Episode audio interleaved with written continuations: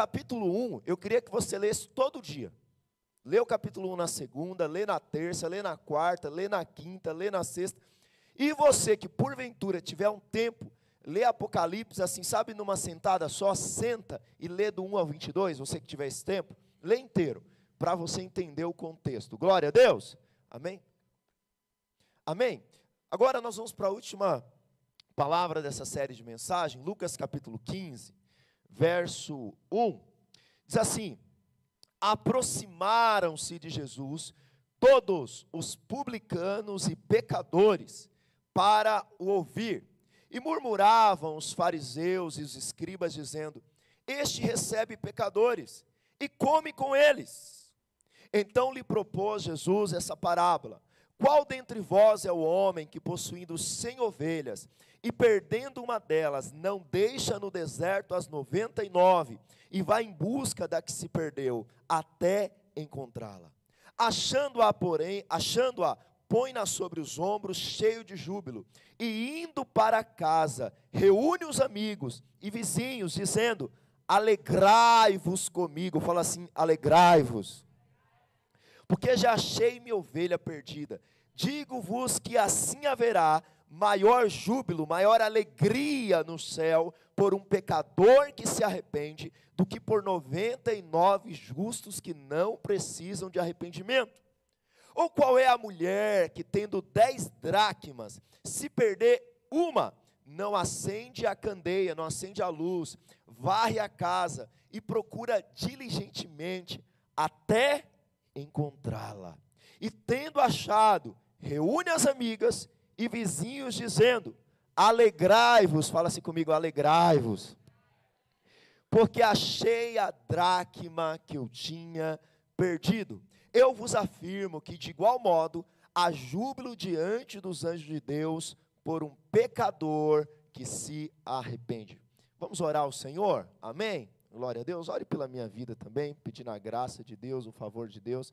Pai, nós oramos em nome de Jesus, pedindo nessa noite que o Senhor fale ao nosso coração, que o Senhor dê discernimento, que o Senhor nos dê vida. Ó Deus, que sejamos tocados pelo teu espírito e que essa palavra fale conosco em nome de Jesus. Diga amém.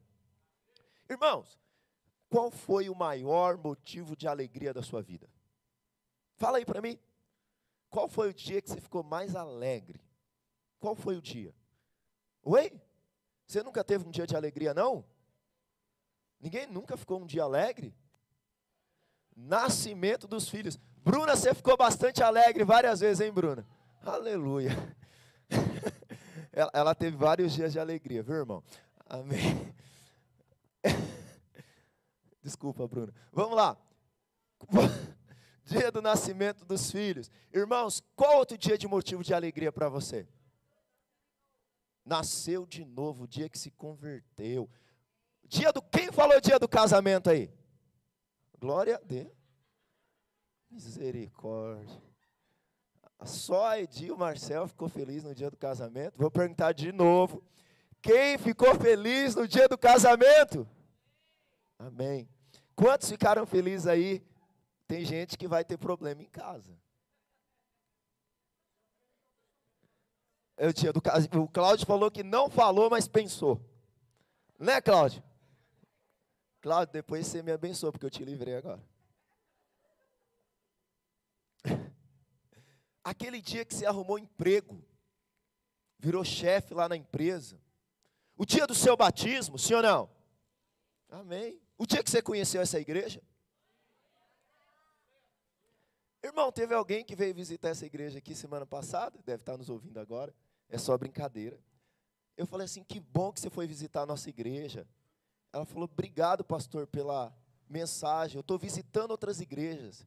E aí eu vou ver se depois eu volto. Falei, quase que eu falo, filha, para que, que você vai visitar outra igreja, uma igreja maravilhosa como essa? Onde você vai achar uma igreja melhor que essa, meu irmão? Oh, brincadeira, irmãos. Tem muito melhor, mas aqui nós temos um favor sobre nós. Amém? Glória a Deus. que mais que você ficou feliz? Aquele dia que você falou, hoje eu estou tão feliz que eu vou pagar um churrasco. Está faltando alegria na sua vida.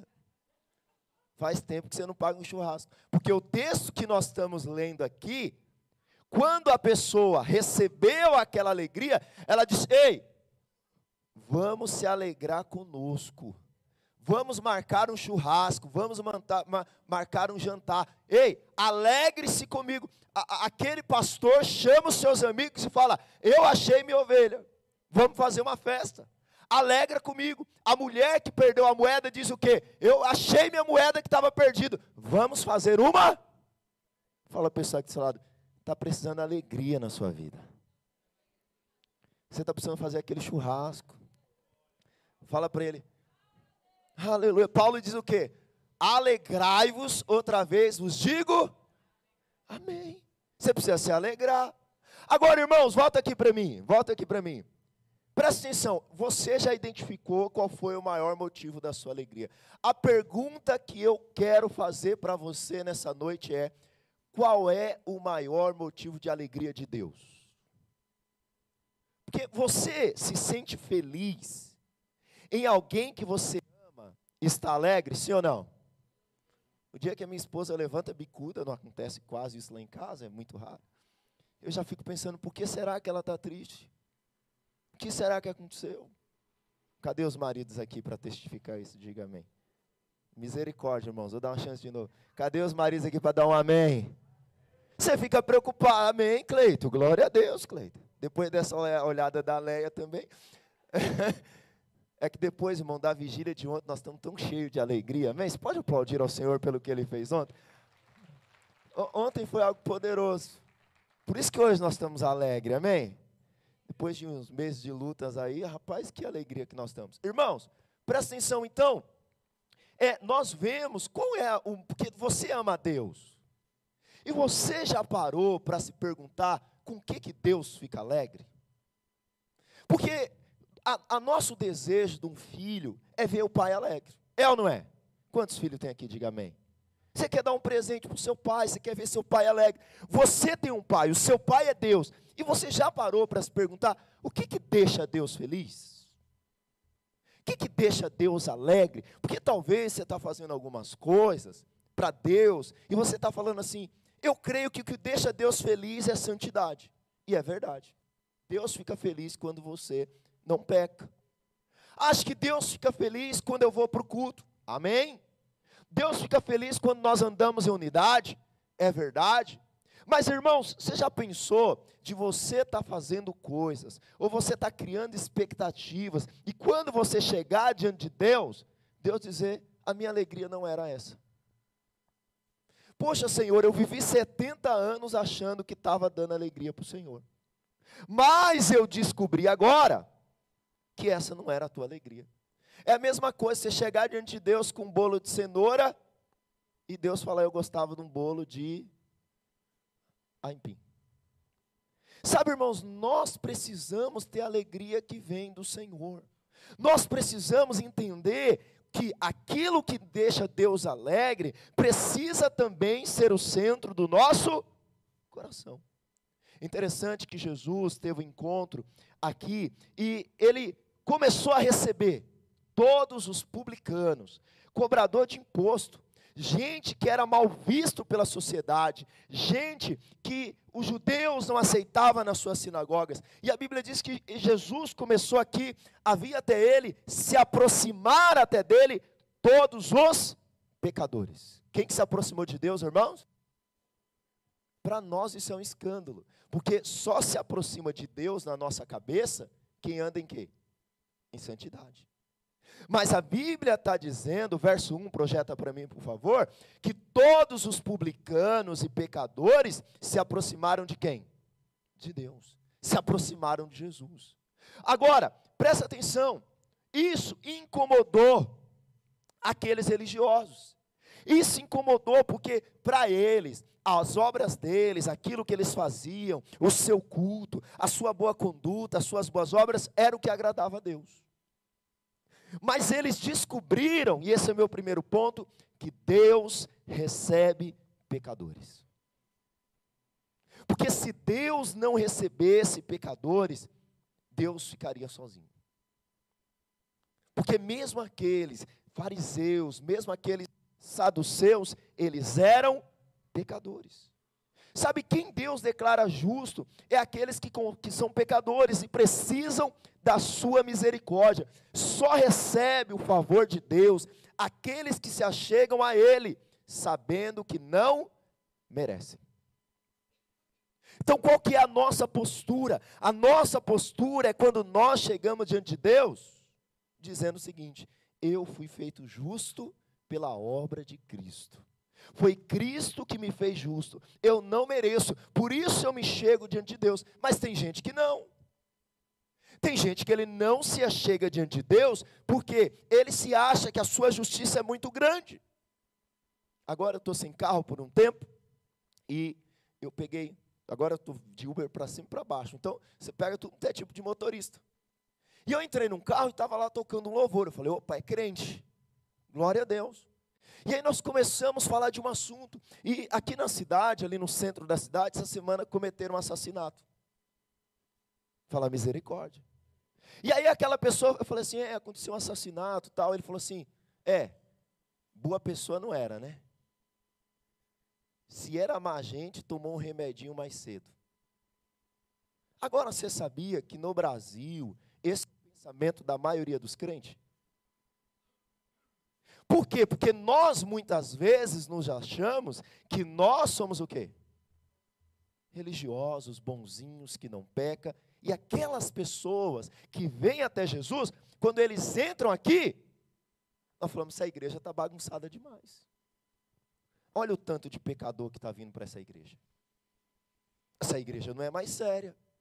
Olha o tanto de pecador que está entrando nesse lugar. Olha o tanto de pecador que está se achegando aqui. Filho, deixa eu te falar uma coisa: se Jesus não recebesse pecadores, não tinha ninguém diante da presença de Deus.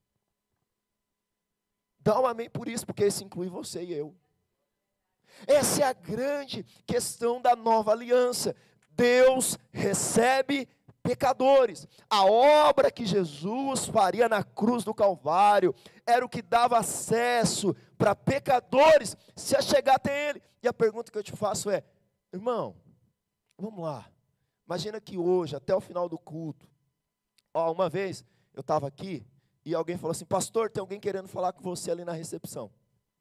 E quando eu cheguei, ele era um travesti. E aí ele queria uma cesta básica. Mas aí eu falei para ele: participa do culto, nós vamos te dar a cesta básica, mas participa do culto, esteja conosco. Eu sei, irmãos, que não é responsabilidade sua, não é responsabilidade minha apenas. É claro que aqueles que Deus chama, eles vão se entregar, mas aquela pessoa não quis entrar. Mas, irmãos, qual seria a nossa postura o dia que travestis entrassem por aquela porta querendo se achegar a Jesus? Oi? Você ficaria alegre? Sim ou não? E quando eles começassem na sua célula, na sua casa? Sabe, nós precisamos entender que nós olhamos para alguns pecados externos e são pecados, e nós falamos assim, mas será que Deus recebe pecador? A maior prova que Deus recebe pecadores é que Deus recebeu a mim e a você.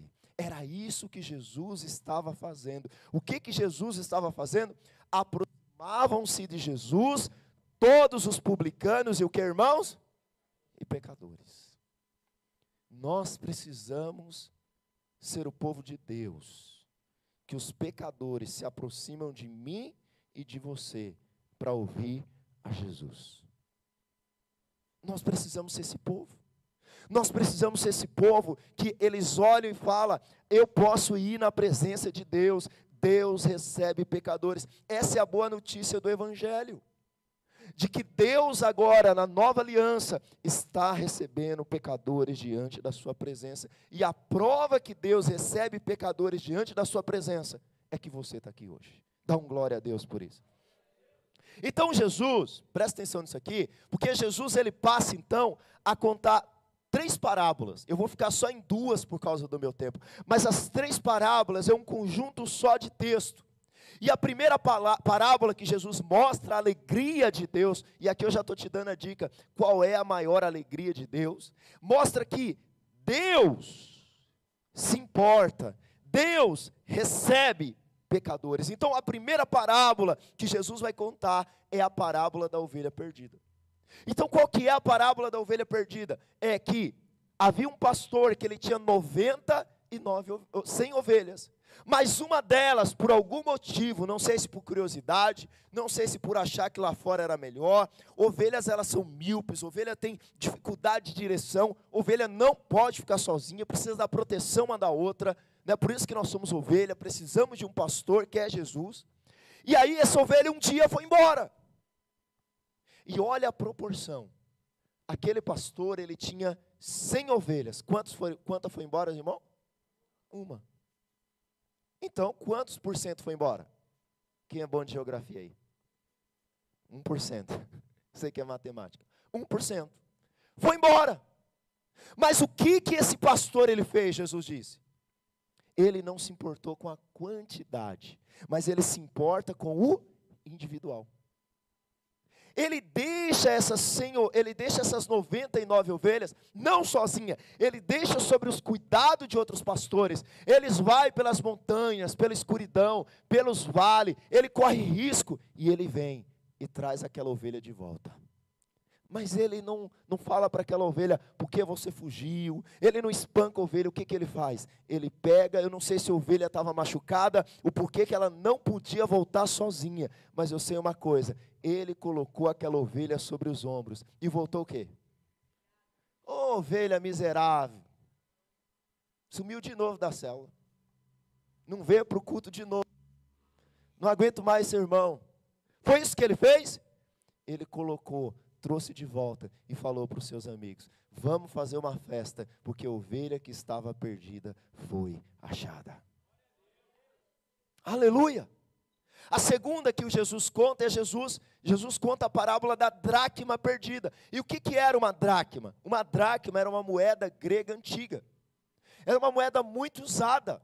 E essa dracma, ela pertencia a uma mulher. Essa mulher tinha 10 dracmas. Projeta para mim, eu acho que é o verso 8 por favor, ao qual mulher que tendo dez dracmas, se perder uma, não acende a. Você percebeu que a proporção aqui agora aumentou, a proporção de perda?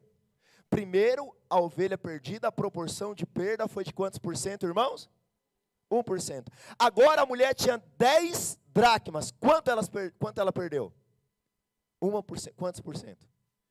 De, olha, glória a Deus, vocês são de exatas.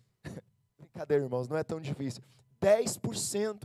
Agora a proporção aumentou. Mas o que, que era a dracma? A dracma era uma moeda que as mulheres recebiam no dia do casamento. Então, quando elas casavam, elas recebiam é, é, moedas de grande valor. Então, ela fazia um colar. É como uma aliança hoje.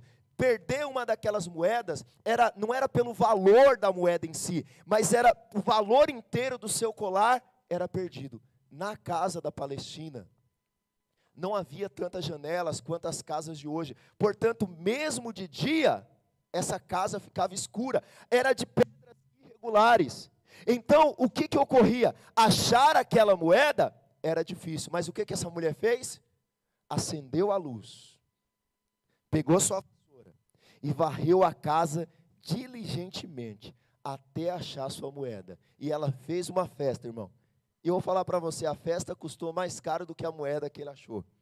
Mas o importante não era o valor econômico da moeda, mas era o valor emocional que a moeda tinha. Glória a Deus! Foi isso que Jesus fez com você. Agora, a terceira parábola, que eu não vou entrar no texto hoje, mas faz parte do mesmo, é do filho pródigo, que na verdade é do pai pródigo, porque é o pai que está gastando tudo. É o pai que está entregando tudo. Diz que o pai tinha dois filhos. Um ficou em casa. O outro pediu herança e fez o quê? Foi embora. Gastou tudo. Agora ele tinha dois filhos. Ele perdeu quantos? Qual a porcentagem de perda agora?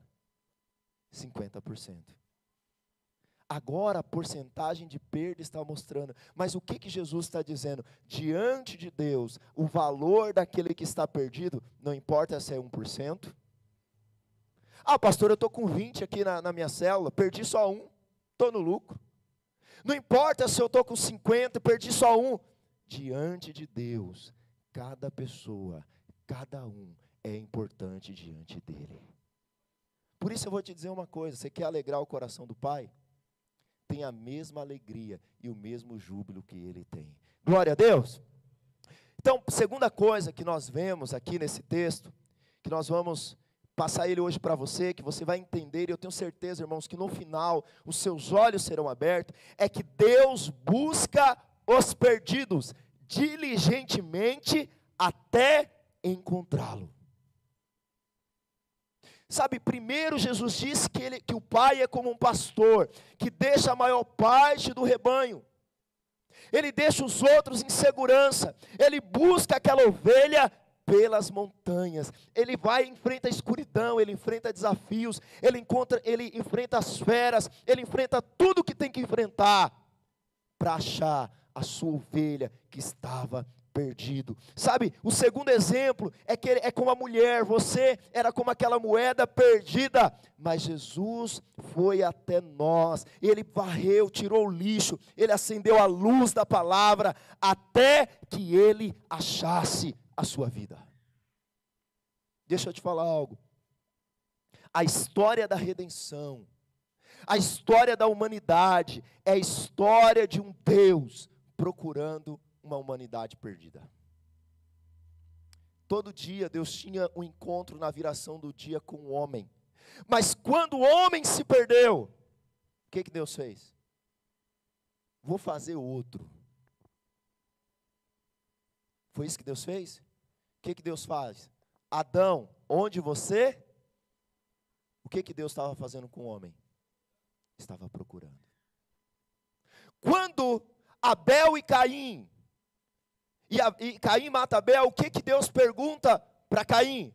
Onde está o teu irmão? Quando no dilúvio a humanidade inteira peca, Deus procura uma família e por meio dessa família Deus salva toda a humanidade. Quando essa humanidade se corrompe de novo, presta atenção nisso. Deus vai lá no meio da idolatria, e Deus procura um homem e acha um homem, acha uma família. O nome desse homem é quem? Abraão. O povo é escravizado no Egito, mas Deus busca aquele povo perdido no Egito. Aquele povo vem para a terra prometida, eles se perdem, ele vai para a Babilônia, mas Deus procura o seu povo perdido lá. Agora, chega o tempo, chega o tempo decretado por Deus, e agora Deus desce do céu.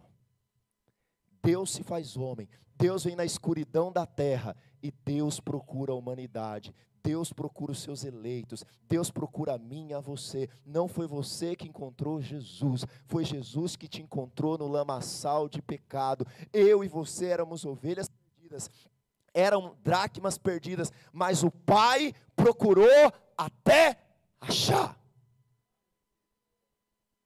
Pastor, o que, que Deus está fazendo hoje? Eu quero fazer a mesma coisa que Deus está fazendo. Quero te dar uma dica: procure o perdido. Porque se você estiver procurando o perdido, Deus está fazendo a mesma coisa que você. Se você está fazendo, em razão da sua vida, qualquer outra coisa que não seja procurar aqueles que estão perdidos, você não está fazendo o que Deus está fazendo. Deus busca os seus eleitos. E eu quero te dizer, irmãos, que no final dos tempos, Ele achará cada um daqueles que Ele comprou com seu precioso sangue. E Apocalipse diz que haverá uma grande multidão de toda raça, de todas as nações, de todos os povos, exaltando o nome dEle, porque eram aqueles que estavam perdidos, mas que Ele encontrou. Agora você sabe qual é o problema? O problema é que nós pensamos, nós pensamos o seguinte: eu estou no aprisco, nunca saí da igreja, nunca saí para fora. Esse era o pensamento dos fariseus, porque a ovelha saiu. Mas deixa eu te perguntar: a dracma foi perdida na rua? Volta lá no texto, por favor. Ou qual é a mulher que, tendo dez dracmas, se perder uma, não acende a candeia, varre a casa e procura o que, irmãos? Isso significa que tem gente que se perdeu aonde? Dentro da casa. E qual que é a casa? Tem gente que está dentro da igreja. E é como essa moeda que está perdida e que Deus está procurando.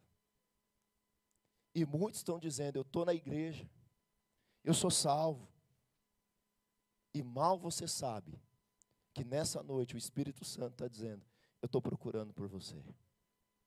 Eu estou varrendo. Você está aqui achando que está tudo bem, mas você está na escuridão. Mas nessa noite eu estou acendendo a candeia. Eu estou iluminando os seus olhos e eu estou mostrando para você que você estava perdido, mas que você está sendo encontrado pelo Senhor. Sabe, irmãos, a terceira coisa, que foi o tema que eu comecei, qual que é o maior motivo de alegria do pastor que, tava, que tinha ovelha perdida? Foi o que, irmãos? Encontrar a ovelha. Qual foi a maior alegria da mulher que perdeu a dracma?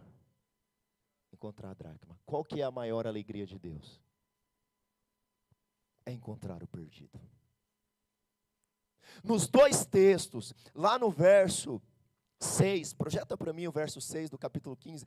E indo para casa, reúne os amigos e vizinhos, dizendo-lhes: Alegrai-vos comigo, porque já achei a minha ovelha. O que, irmãos?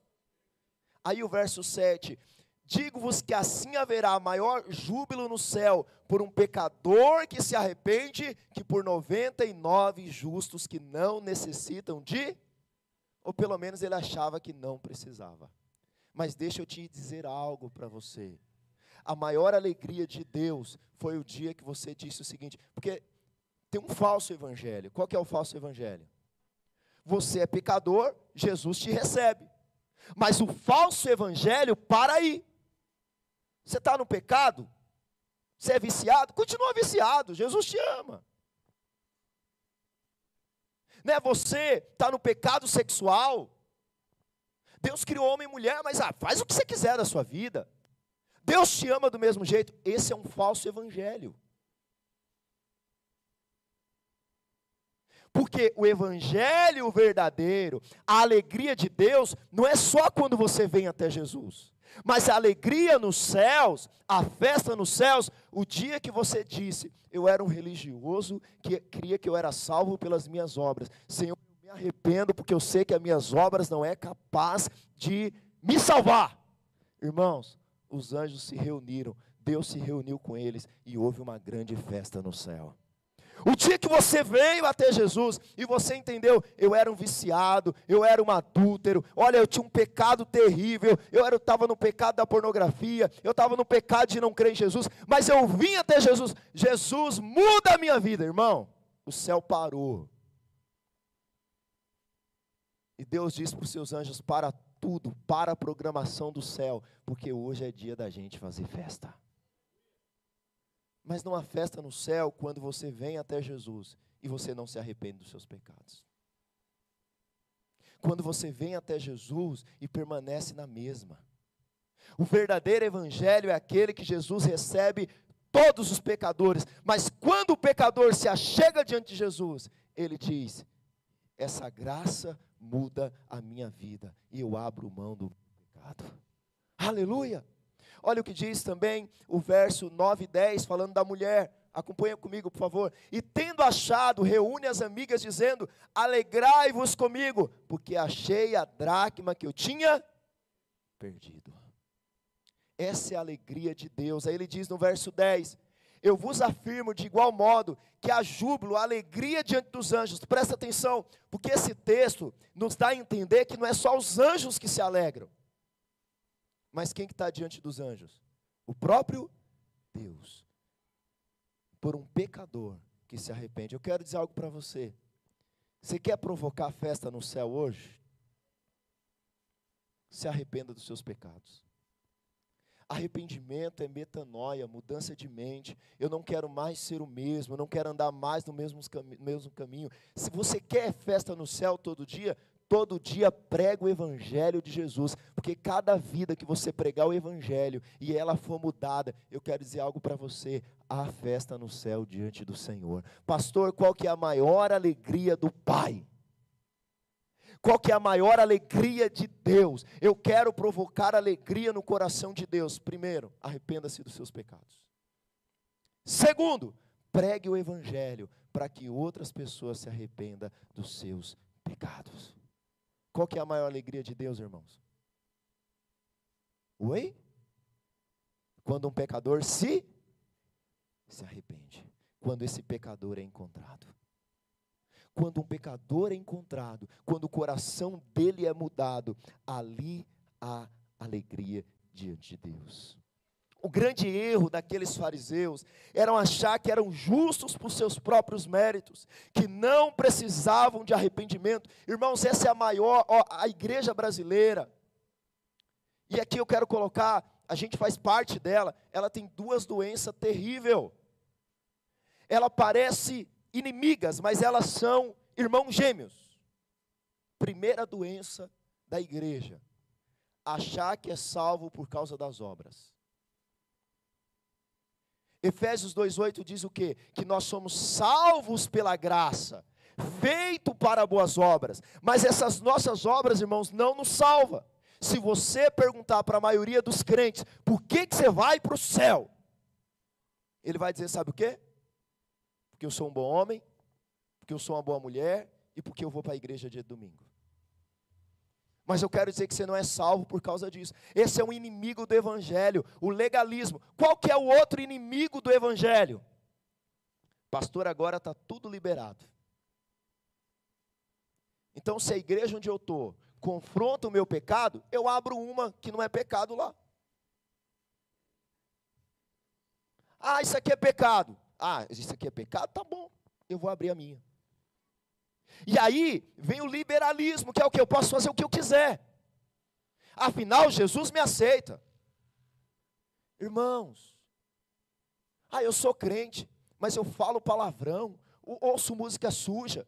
Irmão, quando você fala palavrão, você está pegando a podridão do inferno e jogando pela sua boca. Quando você ouve essas músicas nojentas, você está pegando a podridão do inferno, sabe o esgoto do inferno? E colocando na sua ouvido. Pastor está dizendo que só pode ouvir música de crente? Não, tem música de crente ruim pra caramba também. O que eu estou te dizendo é que você não pode pegar a podridão do inferno, mas você tem que pegar aquilo que é bom, aquilo que é saudável, aquilo que vem de Deus e colocar na sua mente.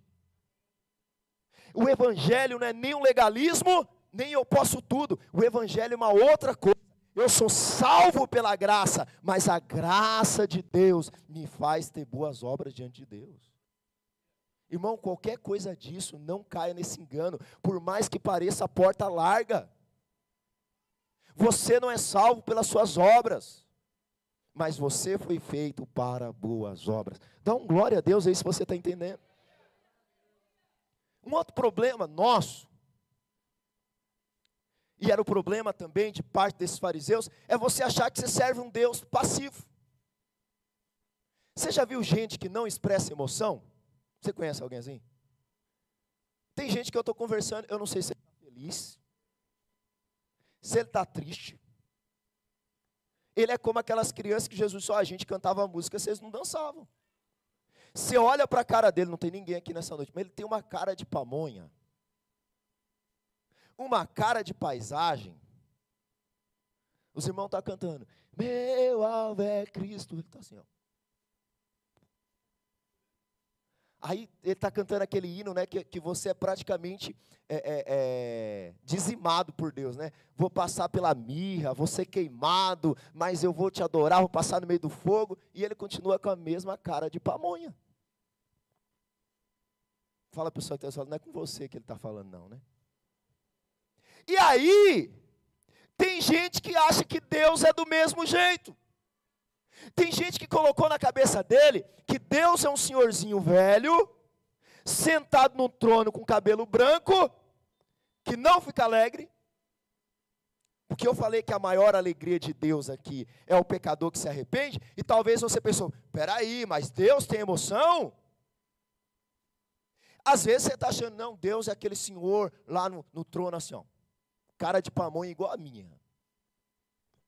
Às vezes você está pensando que Deus é o Deus hippie. Deus é amor. Ah, é o Deus do pessoal que gosta de reggae, né? Ah, Deus é amor, vibe. Deus é amor. Filho, deixa eu falar uma coisa para você. Deus é o Deus que se alegra, sim ou não? Mas Deus também é o Deus que se ira. Deus também é o Deus que odeia. A Bíblia diz que Deus odeia o divórcio. Então Deus odeia, sim ou não? Deus também fica irado, sim ou não? Olha o que diz João 3,36. Projeta para mim, e aqui eu estou terminando, para nós orarmos. Os irmãos do louvor podem até vir aqui. João 3,36. Por isso, quem crer no Filho tem a vida eterna, a alegria de Deus.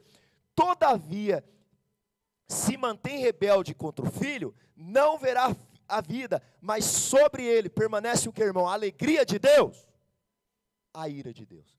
Significa que Deus fica irado? Sim. Mas significa também que quando você se arrepende, Deus ele se alegra. Quantos querem estar debaixo da alegria de Deus e quer ver o coração do Pai alegre aqui, dá um glória a Deus, glória a Deus. Então, eu quero falar uma coisa para você. Não é hora de você pendurar chuteiras, não. É hora de você voltar ao ministério, é hora de você voltar a correr.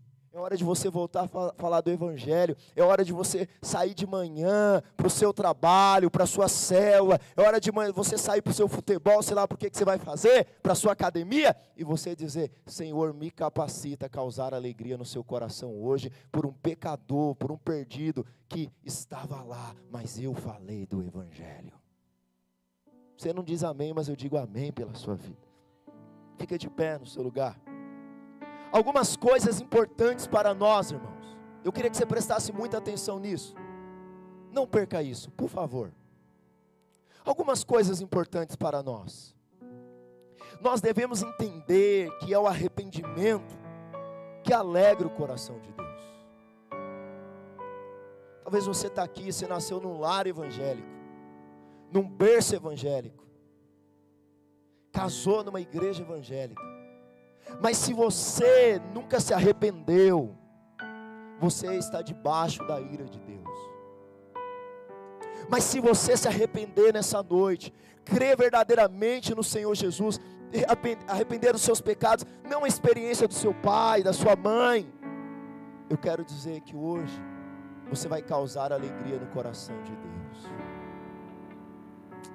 Talvez você está aqui, você estava como aquela ovelha distante da casa do Pai. Ou talvez você está aqui e você é como aquela dracma, se perdeu dentro da própria casa. Toda semana culto, toda semana evangelho, toda semana célula, e seu coração já não está aqui, já está perdido. Mas eu quero te dizer que Deus vai acender a luz nessa noite, e Ele te acha no meio da escuridão. Mas eu quero também te falar algo. E aqueles que estão fora do nosso aprisco, irmãos?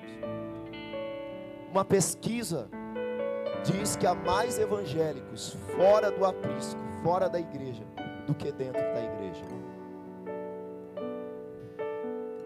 Na proporção da parábola, era 1% fora.